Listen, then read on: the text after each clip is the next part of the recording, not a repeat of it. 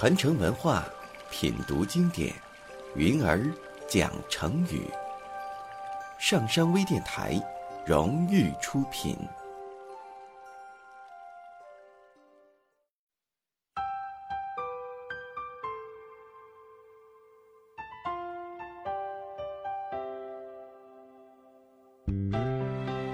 在我国古代的东晋时期，东晋的君主派大臣温教组织了一支联军去讨伐叛乱的军队。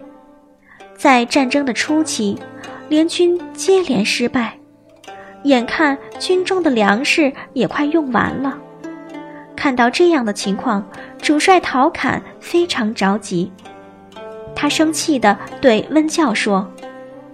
你动员我来时说一切都已经安排妥当，可现在交战才开始，我们就要没有军粮了。如果不能马上供应粮食，我只有撤军。温教对陶侃说：“自古以来，要想打胜仗，首先要内部团结。现在我军虽然缺粮，处境困难。”可如果马上撤兵，不仅会让人耻笑，而且也会使叛军更加嚣张的。目前的处境就像骑在猛兽的背上，不把猛兽打死就下来，不是更危险吗？咱们只有坚持到底呀！陶侃接受了温教的劝说，率军奋勇杀敌，终于打败了叛军。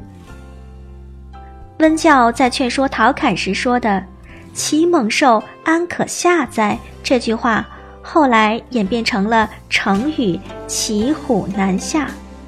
骑虎难下，表示事情发展到一定程度，想要停下来已经不可能了。所以“骑虎难下”也含有进退两难的意思。好的，今天的成语就讲到这里，我是元儿，下期见。